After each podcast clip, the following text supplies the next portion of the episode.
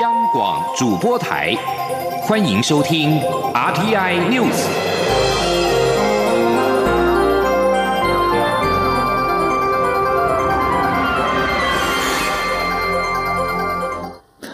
各位好，我是张世华，欢迎收听这节央广主播台提供给您的 RTI News。为了庆祝台湾从口蹄疫疫区除名，蔡英文总统及行政院长苏贞昌今天下午一同出席感谢有您诸事顺心感恩活动。总统表示，养猪产业将进入下一个新的阶段，要重新整队再出发，相信一定能恢复过去的光荣。苏贞昌也希望各界一起合作，争取国际市场。以后到餐厅不必再点伊比利猪，可以点最好的台湾猪。记者欧阳梦平报道。台湾经过二十四年的漫长努力，终于从口蹄疫疫区除名。农委会二十号在位于屏东的高雄区农业改良场举行感谢有您诸事顺心感恩活动，向国人分享抗疫的心路历程。蔡英文总统特地在行政院长苏贞昌、农委会主委陈吉仲、屏东县长潘孟安等人陪同下出席。总统在致辞时表示，这二十四年来，经过了三次政党轮替、四任政府的努力，在陈吉仲告诉他台湾终于。成功从口蹄疫区除名后，他高兴到有点睡不着觉。他说：“当团队努力有了成果，被世界肯定，这是做总统最高兴也最骄傲的时刻。”总统感谢这二十四年来辛苦付出的每个人，并表示陈吉仲家在二十四年前因为口蹄疫被迫离开养猪产业，如今也算是现代版的王子复仇记。蔡总统指出，从现在开始，台湾的养猪产业将进入下个新的。阶段，苏贞昌下周一就要开会，养猪产业将重新整队再出发。他相信，在熬过了辛苦的岁月后，台湾的养猪产业一定能恢复过去的光荣，而且会更有国际竞争力。他说：“现在我们是亚洲少数没有非洲猪瘟疫情，也不是口蹄疫疫区的国家。哈，那么经验证明，挑战不会打倒台湾人。”反而会让我们更坚强、更进步。接下来，我们要继续加油，要让我们猪肉产业接轨国际标准，重回世界诶舞台。大家讲好吗？苏贞昌在致辞时也指出，当年爆发口蹄疫，让当时的两万五千家养猪户只剩下了七千家。这二十四年是两代人的辛苦，如今成功从口蹄疫区除名，有更大的市场在等着台湾的养猪产业。他希望未来能够提高养猪的水准，符合新时代及环保，公司部门合作进军国际市场。以后到餐厅不必再点伊比利猪，可以点最好的台湾猪。中央广播电。台记者欧阳梦平采访报道。受惠于远距商机，经济部今天公布五月外销订单三百八十八点九亿美元，年增百分之零点四，连续三个月正成长，金额是历年同月次高。经济部乐观预估，六月将会持续正成长，第二季有机会在连续六季负成长之后首度翻红。记者杨文君报道。经济部二十号公布五月外销订单三百八十八点九亿美元，较上月增三点七亿美元，月增百分之零点九；较上年同月增一点七亿美元，年增百分之零点四，金额是历年同月次高，并连续三个月正成长。六大主要接单货品则呈现两样情，资讯通信、电子产品两大类接单金额皆创历年同月新高，尤其资讯通信产。品年增百分之二十二点二，是二零一八年一月以来最大涨幅。经济部分析，远距商机需求仍畅旺，加上五 G、高效能运算等新兴应用续增，带动科技类产品接单维持高档。不过，基本金属、塑橡胶制品、化学品三大类则受到疫情及美中贸易战影响，减幅都高达两成以上，接单动能相对疲弱。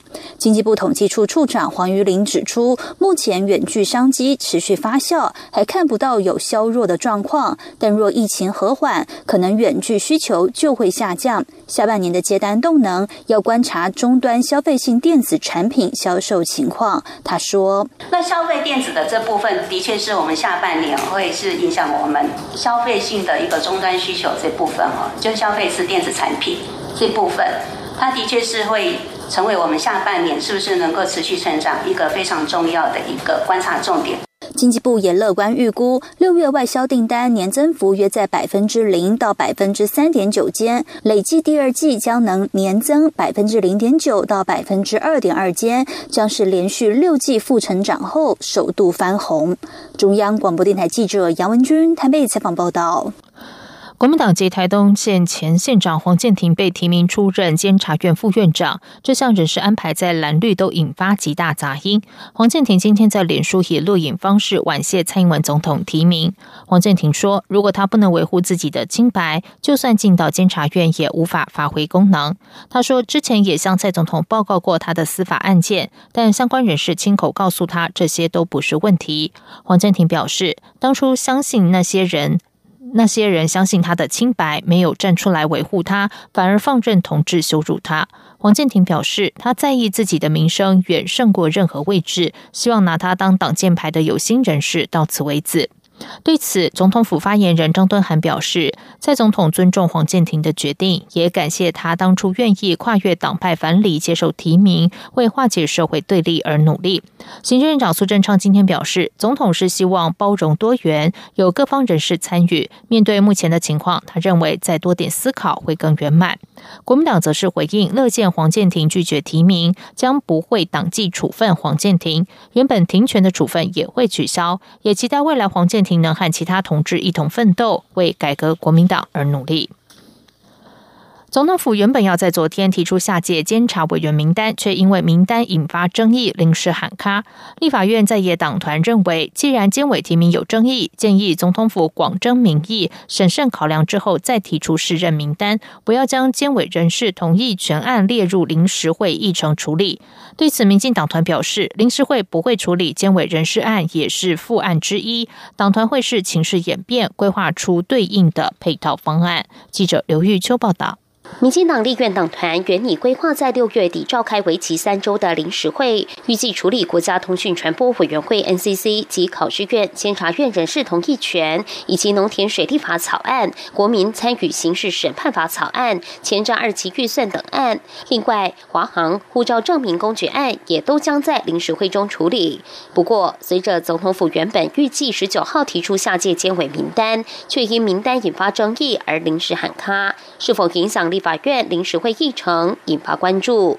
国民党团总召林维洲二十号受访时表示，既然监委名单有争议，调整需要时间，建议总统府广征民意后再提出试任名单，不要急于列入临时会议程。缺额哈，或者是说暂时没有运作的，其实也对国家的整体运作没什么影响。啊，所以我们建议啊，不用仓促说啊，这两天又要换人啊，你换人也要遵循吧，哎，审慎的哈，广听民意啦。好，所以就不用那么急着要在临时会处理。民众党团总召赖香林也说，现在监委名单出了状况，不仅朝野有疑虑，就连绿营内部也有反弹。暂缓提名是个折中的做法，也可趁势思考监察院未来转型的问题。建议监委人事同意权不用急于要在临时会中仓促处理。对于在野党建议监委人事案在临时会脱钩处理，民进党团书记长钟嘉宾表示，依照原定计划召开临时会处理所有议案，不等监委提名先开临时会，或是将临时会时程往后延，都是党团规划的可能副案，会再依照情势演变提出对案。三个法律案，三个同意权，两个公决案，这是原定的计划。好，那另外一个可能性呢？呃，就是监察委员的部分等总统五质问到了。好。再另行安排，啊，视情况的演变来规划对应的配套方案。钟嘉宾强调，若监委提名时间拖得比较久，党团不排除分两次临时会处理，但还需要透过朝野协商才能形成共识。中央广播电台记者刘秋采访报道。时代力量今天举行党代表大会，面对二零二二台北市长选举布局，时代力量党主席徐永明表示，实力应该会有自己的想法和人选，但也不排斥在过程中和非国民党阵营的政党坐下来谈。请听刘玉秋报道。时代力量二十号举行党代表大会，讨论地方党部专章与二零一八及二零一九年财务报告等议题。针对二零二二年台北市长选举，外界关注实力是否会与民进党合作。实力党主席徐永明受访时表示，单一席次的选举，尤其是首长选举，需要各政党的合作。实力与各个政党，尤其是非国民党阵营的政党，都可以谈。就像这一次高雄市长补选，实力。清楚表态不会参与，并有条件支持民进党的参选人陈其迈一样，实力如果有优秀的人选，也会强力说服其他政党支持实力。媒体则追问，台北市长柯文哲若支持副市长黄珊珊参选台北市长，实力是否也会与民众党合作？徐永明说。台北市长这一职，实力应该会有自己的想法与人选，但是也不排斥跟民众党与民进党来谈。台北市这个选区，其实对时代力量而言，是我们一个很重要的社会基础，年轻，然后啊高学历，都市化，好，我想这跟我们选民基础是非常接近的。我们在政党票也是开得非常漂亮，好，所以我想在未来我们会努力提出我们自己的人选，但是不排斥在这过程里面跟其他政党，其实可以大家。坐下来谈。另外，实力在召开党代表大会前夕，传出查获大量人头党员申请情事，因此暂停受理驻党申请。